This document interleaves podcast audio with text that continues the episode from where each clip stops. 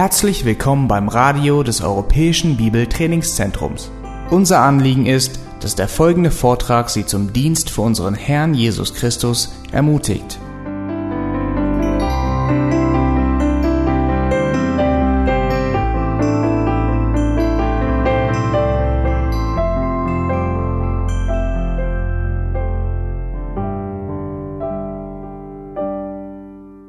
Wir haben gerade gesungen, den du, den der mich so liebt oder liebst, ich will dir leben, ich will dir leben, ich möchte ihm leben, wir möchten Jesus Christus nachfolgen, leicht zu singen und hart zu tun. Eine Sache, die mich ehrlich schon immer begeistert hat, ist Jüngerschaft. Das Thema, ich habe das Thema ein bisschen geändert, und zwar Jüngerschaft, der Weg zur persönlichen Heiligung. Weil meiner persönlichen Überzeugung nach und nach dem Wort Gottes sehe ich keinen anderen Weg zur persönlichen Heiligung als durch eine Jüngerschaft, die wir alle brauchen. Im Januar 1975 siedelte meine Familie von Kiel nach Deutschland auf die portugiesische Insel Madeira vor Marokko, Afrika. Mein Bruder Andreas und ich, damals im Teenie-Alter, dachten, wir ziehen in ein Paradies. Sonne, Palmen, tropische Früchte. Wir waren zu damaliger Zeit natürlich keine Christen, also auch keine Ahnung, was es bedeutet, als Christ zu leben, geschweige denn so zu denken. Aber gerade diese Lebensveränderung, diese Lebensveränderung versetzte meinen Bruder und mich in eine Lage, wo viel Zeit, wo wir auf einmal viel Zeit hatten zum Lesen und zum Träumen. Wenn man von Freunden und Familie getrennt ist und ein, ein neues Leben aufbaut, dann sind Bücher eine willkommene Ablenkung. Wir lasen Biografien von Philosophen, von Gelehrten und erträumten uns eine heile Welt des Lernens. 1975 auf Madeira wurde acht Monate im Jahr die Schulen bestreikt. Und für eine kurze Zeit war das natürlich interessant für uns. Keine Schule, was kann man besser? Kommt man aus Deutschland? Viel Spaß. Aber nach einer gewissen Zeit ist die Sonne und der Atlantik doch langweilig und bedeutungslos. Also erdachten wir uns ein Modell des Lernens und Erziehens aus, anhand dem wir meinten, es am besten sei, zu lernen, vor allem intellektuell zu wachsen. Es sollte eine Art von Internat sein, in dem junge Männer von erfahrenen, reifen Männern angeleitet werden. Natürlich in einer idealen Umgebung, einem nicht zu heißen und nicht zu kalten Klima. Natürlich Paradies. Als ich Christ wurde, ist mir klar geworden, dass es mein Auftrag ist, Menschen zu Jüngern Jesu zu machen und sie anzuleiten, damit sie in Christus wachsen. Ich hatte dasselbe, den ich hatte das selbst im Anfang meines eigenen gläubigen, mein Glaubensleben erfahren durch Glaubenseltern in Washington, wie Theo gerade erwähnte, dass ich dort zum Glauben gekommen bin, die mich vom Anfang an, von dem Tag meiner Geburt als Christ, an die Hand nahmen und mich zugerüstet haben. Das Konzept von Jüngerschaft ist nichts Neues. Wir kennen es alle. Es besteht in allen Bereichen tatsächlich des weltlichen Lebens. Nur ist es in der Welt nicht auf Gott gerichtet, sondern auf ein vergängliches menschliche Philosophie. In der Welt geht es nicht um Christus Ähnlichkeit, sondern um, mehr um Selbstverwirklichung oder Menschenverwirklichung oder irgendeinen Götzen anzubeten. Auch wenn wir das Konzept von Jüngerschaft überall wiederfinden, haben wir als Gemeinde diesen Auftrag fast komplett aufgegeben. Die Sicht der Gemeinde über die Jüngerschaft ist oft nicht existent. Alle Gemeinden haben wir den Jüngerschaftsbefehl bekommen. Wir haben auch ihnen eine Reihe von Namen gegeben. Zurüstung, Zweierschaft, biblische Seelsorge, Eisenschaft, Eisen, viele Kleingruppen und was wir sonst noch sagen wollen über Jüngerschaft. Leider muss ich persönlich feststellen, dass obwohl oft davon gesprochen wird, nur ein sehr kleiner Teil unserer Gemeinden Jüngerschaft ausführt. Wir haben tatsächlich geistliches Wachstum und geistliche Reife mit, wollen wir erzielen mit Programm, mit Wissen und Quantität Hauptsache eine Vielfalt von Menschen. Und das ersetzt wirkliche Jüngerschaft. Anstatt auf Reife und Inhalt zu achten, achten wir mehr auf Umfang. Als Christen bevorzugen wir oft eine große Gemeinde anstatt eine reife Gemeinschaft von Heiligen, die lebendig ist, die leidet, die liebt, die wächst, die aktiv ist und die durch ihr klares Wort ein Anstoß in dieser Welt sein kann. Es gibt zu viele sterbende und toten, tote Gemeinden, die ihren politische Korrektheit in ihrer politischen Korrektheit Genügsamkeit finden. Hauptsache, wir machen es alles nach außen hin richtig. Sie wollen kein Anstoß sein. Sie wollen nicht mehr der Anstoß dieser Welt sein. Wir Christen bevorzugen ein edles Gemeindegebäude als ein Monument für die Welt, anstatt einen lebendigen, wachsenden Leib von Gemeindegliedern zu sein. Wir bevorzugen Sicherheit. Hauptsache ist, dass für alles vorgesorgt ist und wir für alles abgesichert sind, anstatt ein Leben in Abhängigkeit und Vertrauen auf Gott zu leben. Wir Christen vertrauen eher auf Programme oder einer vielversprechenden neuen Konzept als auf ein Vorbild von einem geistlichen reifen Mann und einer geistlichen reifen Frau. Ganz einfach, wir lieben die Welt mehr als den Himmel. Kann es tatsächlich sein, dass wir unser Leben eher für die Welt ausgerichtet haben als auf Gott und die Ewigkeit? Bitte fragt euch das selber. Auch wenn unsere, unser Wissen zunimmt, bedeutet uns das Wissen weniger. Auch wenn wir über alles Bescheid wissen, bedeutet es noch lange nicht, dass wir es auch tun. Es wird zunehmend der Eindruck vermittelt, dass unser Gehorsam Gottes Wort gegenüber optional ist und nicht zwingend notwendig. Warum sage ich das? Tatsache ist, dass von unseren Schülern weniger als 20 Prozent jemals intensive Jüngerschaft in ihrem Leben erfahren haben durch ihre Gemeinden. Ich spreche hier von 500 plus Schülern, wahrscheinlich noch viel mehr, die das bezeugen und eine Vielzahl von Gemeinden aus vielen verschiedenen Hintergründen repräsentieren. Wie kann es, kann das sein, dass wir als Gemeinden den Missionsbefehl erhalten haben,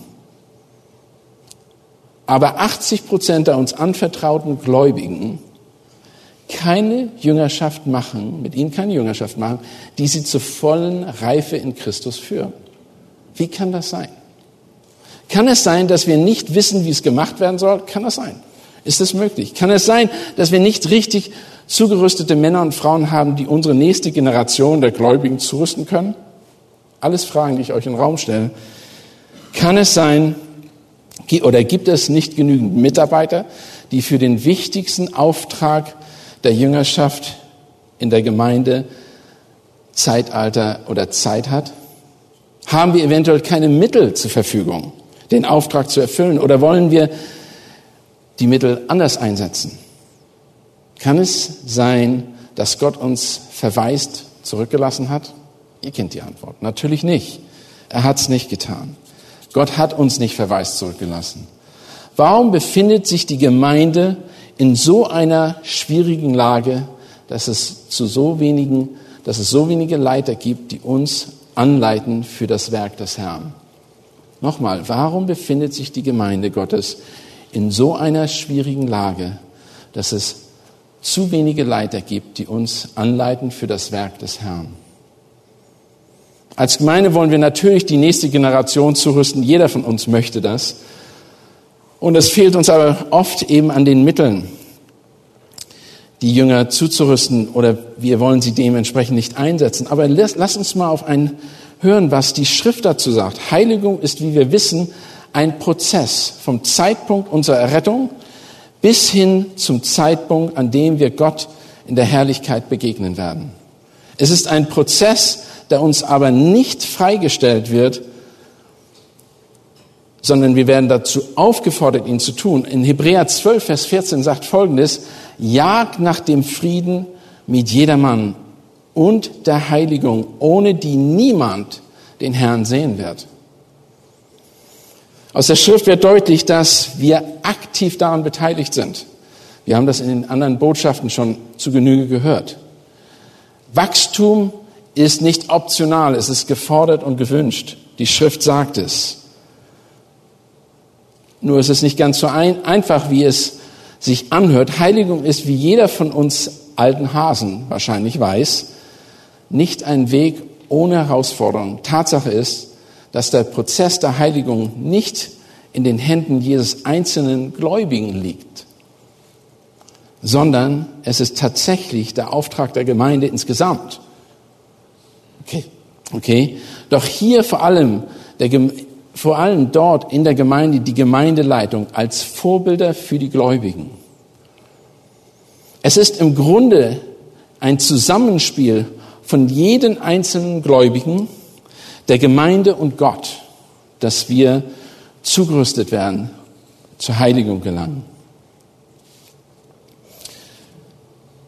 Unser Auftrag von der Schrift her steht fest. Wir sollen Männer und Frauen anleiten, in ihren verschiedenen Rollen durch die Jüngerschaft geistlich zur Reife und dadurch zur Heiligung zu gelangen. Also, wo finden wir natürlich unser Vorbild? Wo gehen wir hin? Die Schrift ist voll und ich werde nur einige Texte hervorheben. Wir werden uns ein bisschen rumspringen in den Text. In Johannes 1, Vers 38 und 39 sagt Jesus, Jesus aber wandte sich um und sah sie nachfolgen und spricht zu ihnen, was sucht ihr? Sie aber sagten zu ihm, Rabbi, was übersetzt heißt Lehrer, wo hältst du dich auf? Er spricht, komm und seht. Es ist ein, an erster Stelle sollen wir als Männer und Frauen und Gemeinden sehen, was Gott gemacht hat, was hat Jesus getan. Wir müssen zu den Füßen unserer Vorbilder sitzen, zu den Füßen Jesus sitzen, aber auch zu den Füßen derer, die Jesus nachgefolgt sind. Komm und seht. Bei diesem ersten Schritt der Jüngerschaft geht es darum, dass man auf den Herzenswunsch des Jüngers reagiert.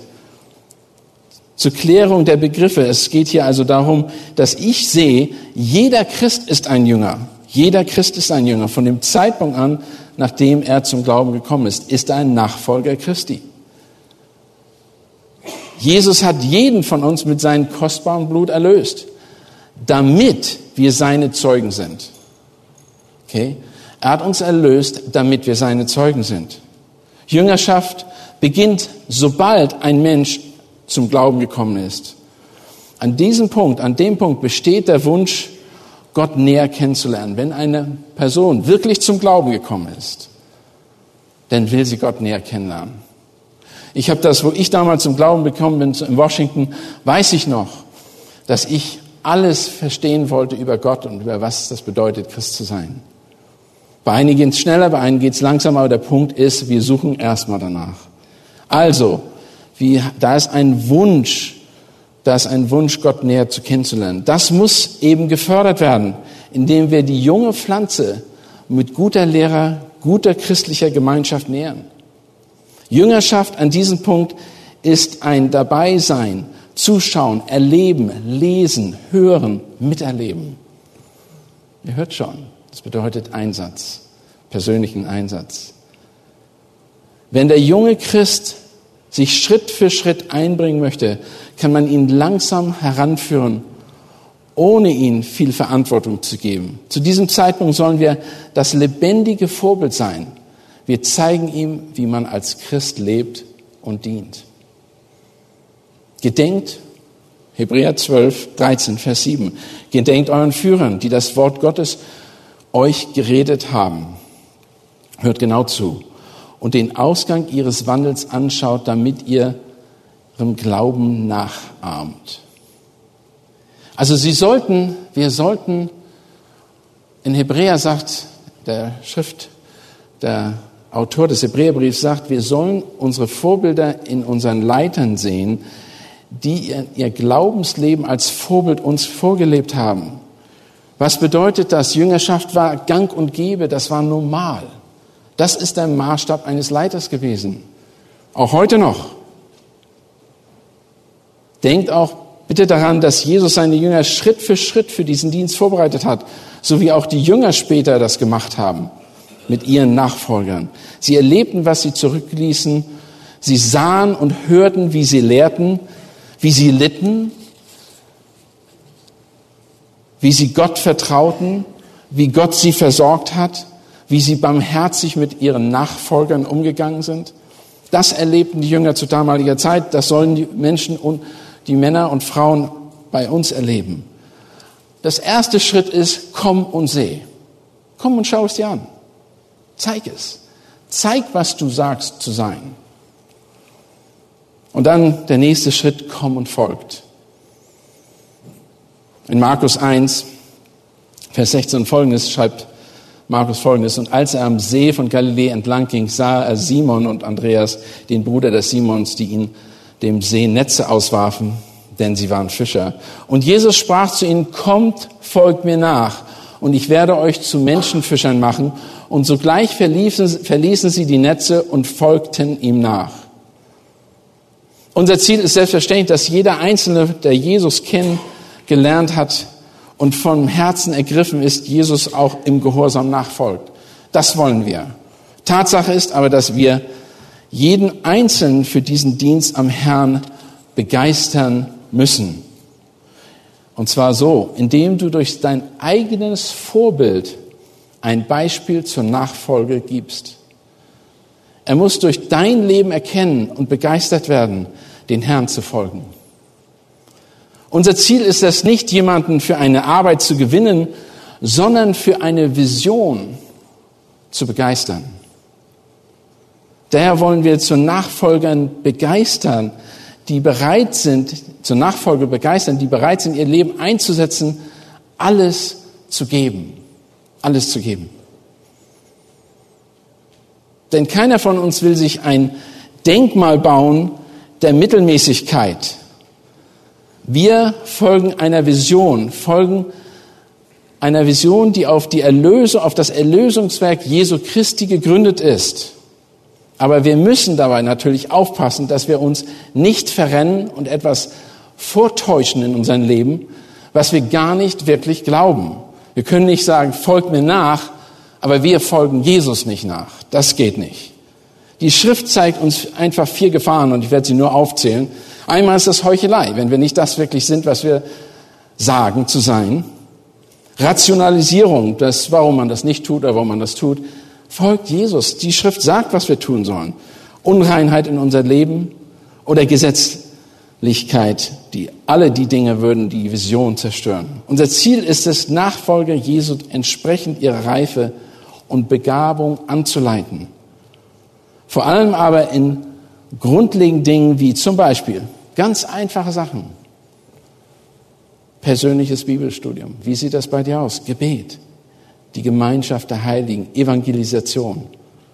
Und das geschieht, indem sie lernen zu hören, die Nachfolger, sie lernen zu hören, zu lesen, zu beobachten, darüber nachzudenken und Gottes Wort in der Tiefe zu ergründen und darüber nachzusinnen.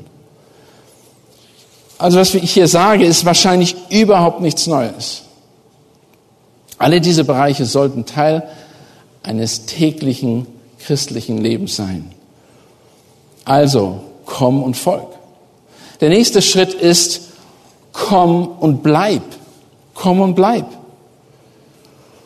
In Markus 3, Vers 13 bis 15 schreibt Markus folgendes, und er stieg auf den Berg, also Jesus, und ruft herzu, welche er selbst, er selbst wollte. Und sie kamen zu ihm und er bestellte zwölf damit sie bei ihm seien und damit er sie aussendet, zu predigen und Gewalt zu haben, die Dämonen auszutreiben. Sie sollten bei ihm bleiben. Ihre Priorität war Jesus Christus. Die Frage ist, wenn Leute uns folgen, ist unsere Priorität Jesus Christus? Oder was ist unsere Priorität in unserem Leben? Als Jünger Jesu sollten sie ja, oder sollten wir als Jünger Leser Menschen weiterführen, Jesus zu folgen. Wir sollten daran festhalten, was Jesus befohlen hat. Was hat er befohlen? Wir sind Jesu Jünger, nicht eine wir sind nicht Jünger irgendeines Menschen oder einer, oder einer Gemeinderichtung, einer Denomination oder einer theologischen Überzeugung. Wir sollen Menschen zu Jünger Jesu führen und sie darin anleiten. Wir sollen ihn, in ihm bleiben und ihn folgen. Aber nicht nur sollen wir in ihm bleiben, wir sollen auch effektiv sein in dem, was wir tun.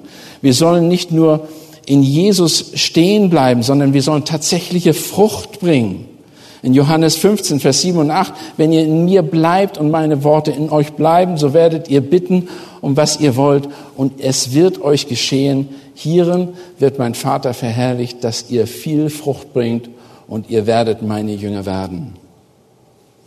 Paulus sagt Ähnliches, indem er damals zu Timotheus gesprochen hat, im zweiten Timotheusbrief und gesagt hat, und was du von mir in Gegenwart von vielen Zeugen gehört hast, das vertrauen treue Menschen oder Leuten an, die tüchtig sein werden, auch andere zu lernen. Es war erwartet, dass man multipliziert. Es war erwartet, dass man das um, umsetzt. Matthäus 18, Vers 20 sagt auch, lehret sie halten alles, was sie zu bewahren, was ich euch geboten habe.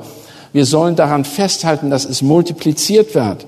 Kolosser 1, Vers 28. Jeder Mensch lehre in aller Weisheit, damit wir jeden Menschen vollkommen in Christus darstellen und viele andere Stellen, die das bezeugen, die Notwendigkeit der Multiplikation, die Notwendigkeit der zur Reife führen. Aber die große Frage ist die, ihr wisst das alles, wir haben das alles gelesen. Was macht ihr?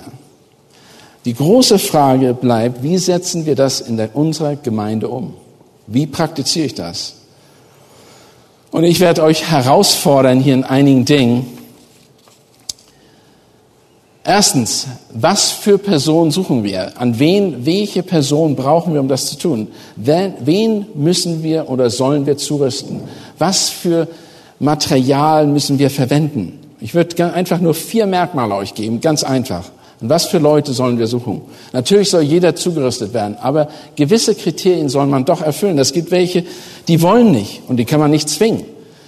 Aber was, worauf sollen wir achten? Erstens, ist er oder sie wahrhaftig bekehrt und fähig, seinen Glauben an Christus zu artikulieren und das auch praktisch auszuleben? Sehen wir, dass er wirklich Jesus kennt in seinem Leben? Hat das Leben sich verändert?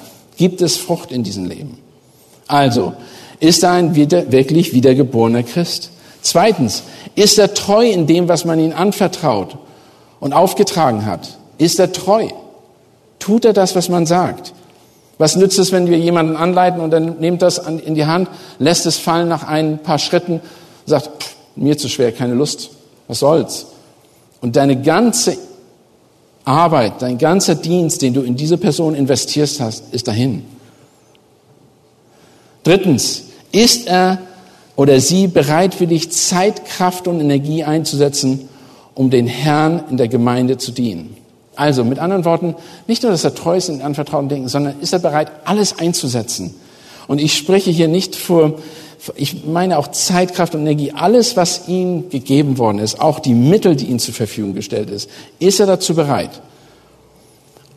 Denkt dran, was Jesus den reichen Jüngling gefragt hat. Er wollte absolute Hingabe. Viertens, ist er oder sie demütig, und belehrbar um Gottes Wort zu lernen und zu tun?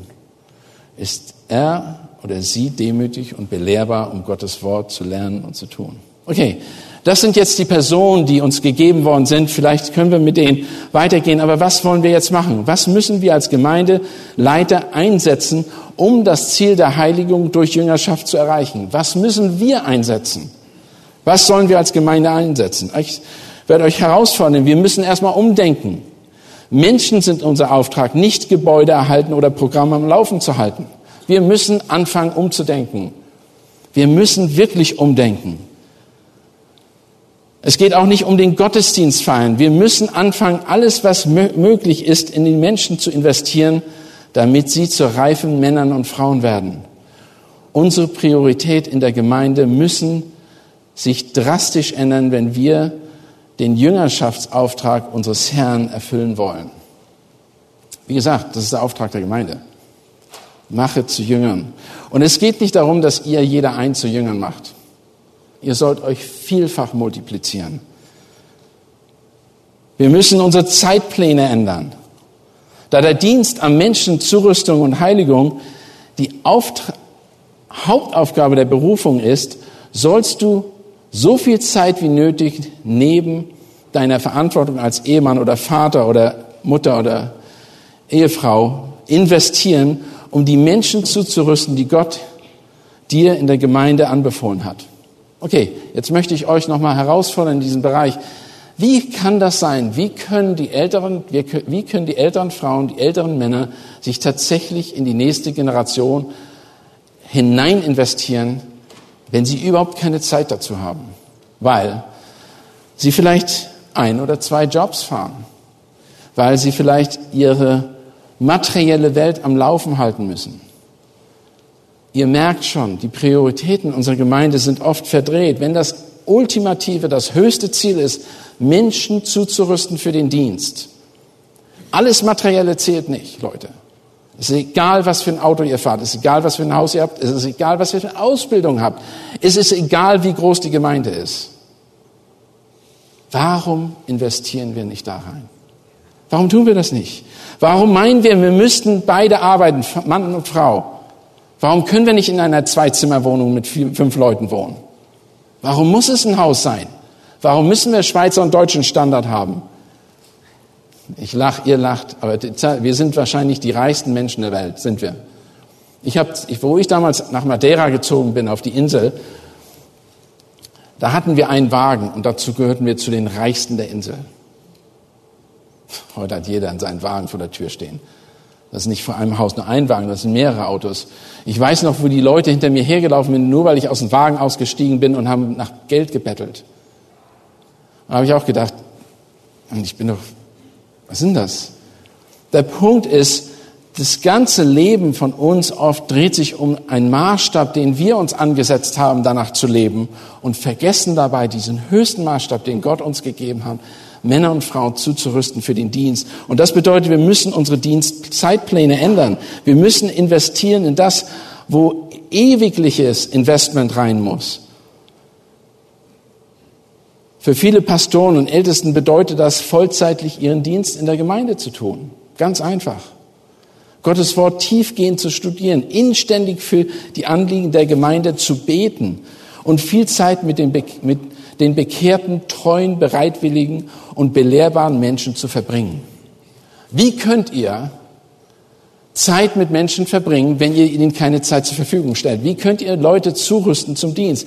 Jesus ist auf die Erde gekommen. Er hat Gott verlassen. Er hat das, Hil das Himmelreich verlassen, um uns zuzurüsten. Jeder der Jünger hat das gemacht. Sie haben die Welt auf den Kopf gestellt. Wir, ah, wir sind besser. Wir, haben besser. wir können besser mit unserer Zeit umgehen. Wir können das mit zehn Prozent der Zeit, die Jesus benutzt hat und die Jünger benutzt haben. Ganz einfach. Wir können es nicht. Es geht nicht.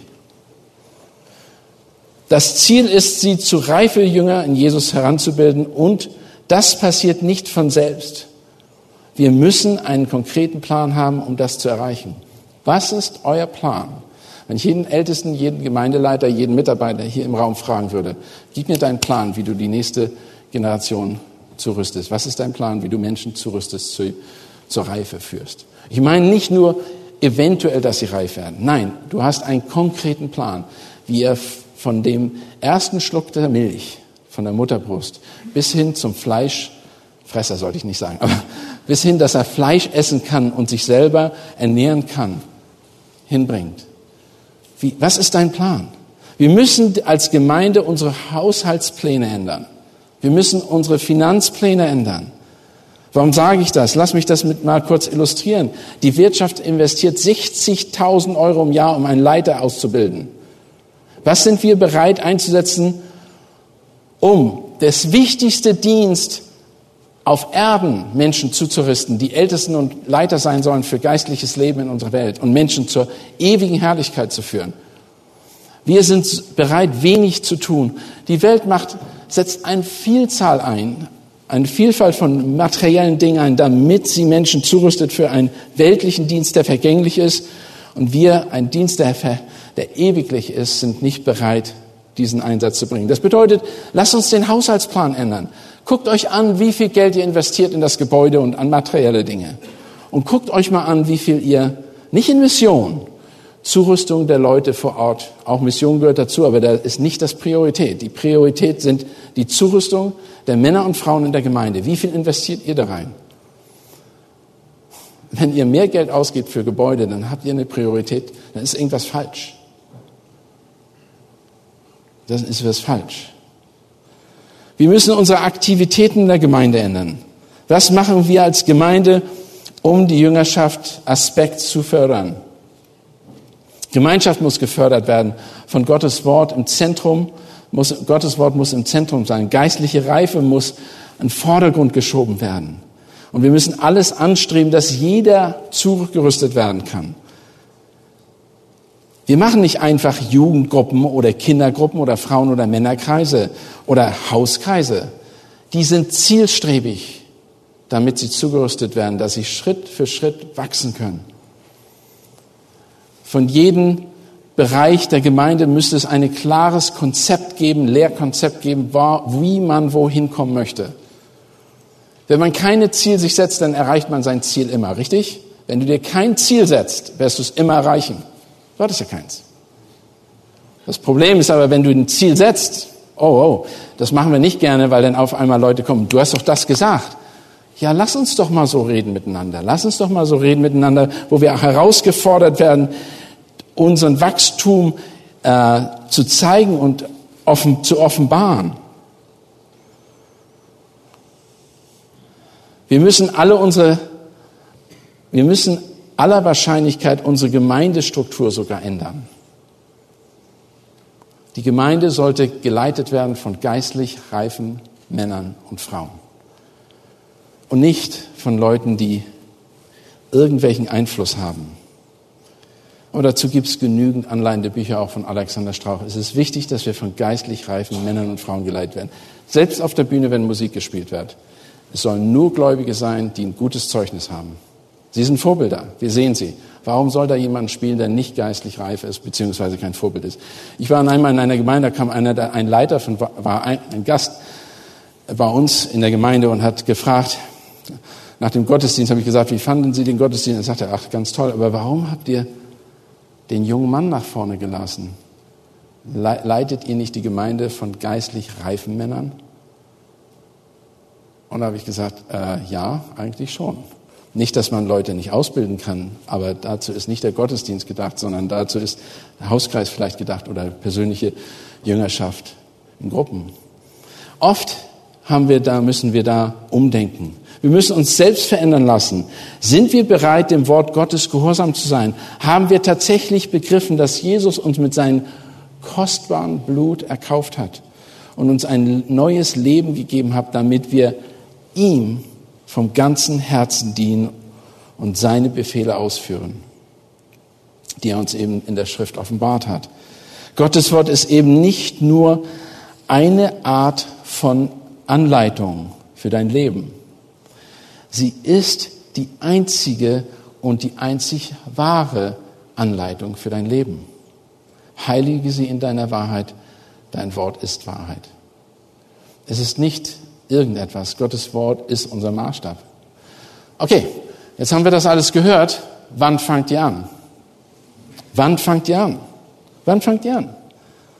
Da es unsere Berufung ist, den Dienst der Jüngerschaft an erste Stelle zu stellen, ist die Frage berechtigt, wann wir damit anfangen.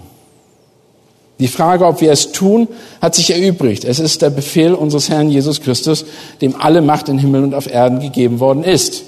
Okay, das ist schon geklärt. Die Frage, wie wir es tun sollten, ist auch geklärt worden, da wir von der Schrift bereits klare Vorgaben erhalten haben. Gottes Wort gibt uns dazu. Also wann sollen wir gehorsam, wir sein Wort gehorsam sein? Wann sollen wir sein Wort gehorsam sein? Das ist der Punkt.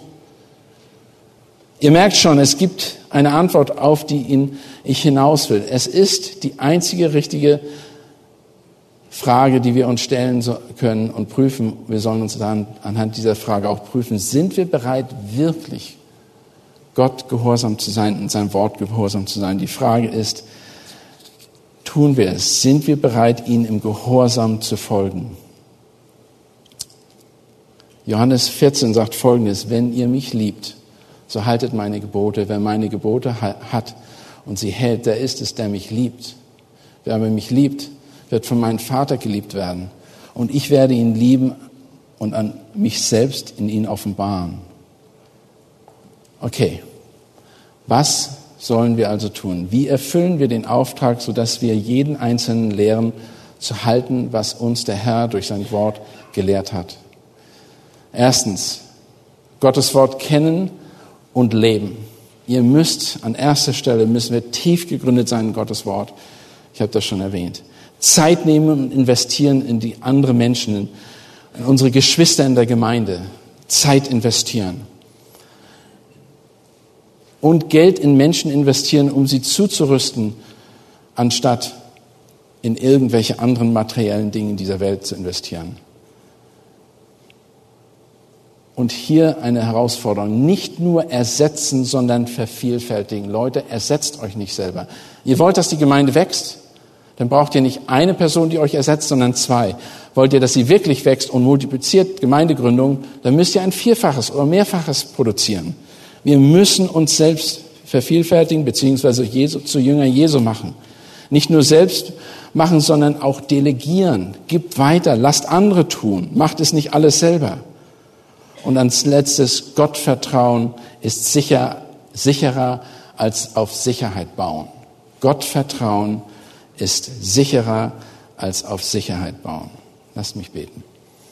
Vater Gott, du hast uns durch dein Wort deutlich gemacht, dass wir die Verantwortung haben, zu Jüngern zu machen.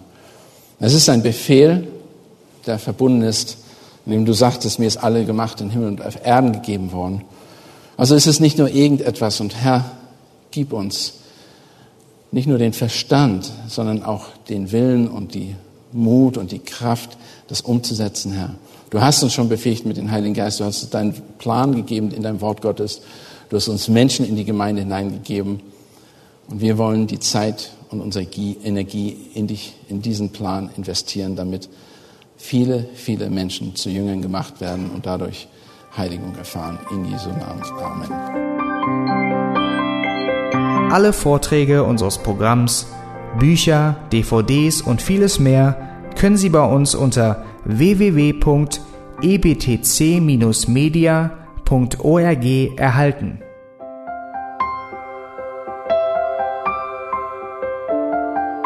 Radio Neue Hoffnung ist frei und ohne Werbung nur aufgrund Ihrer Spenden möglich. Wenn Sie weitere Informationen dazu finden möchten, wie Sie Radio Neue Hoffnung unterstützen können, besuchen Sie die Webseite www.rnh.de.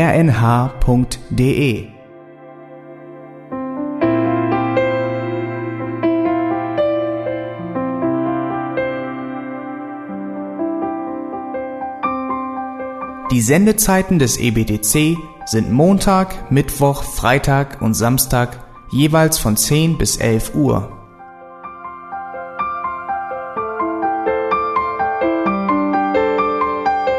Sie finden uns im Internet unter www.auslegungspredigt.org. Eine E-Mail können Sie uns senden an radio@auslegungspredigt.org. Telefonisch erreichen Sie uns unter 0049 30 60 988 610. Unsere Postanschrift ist EBTC Havelländer Ring 40 in 12629 Berlin, Deutschland.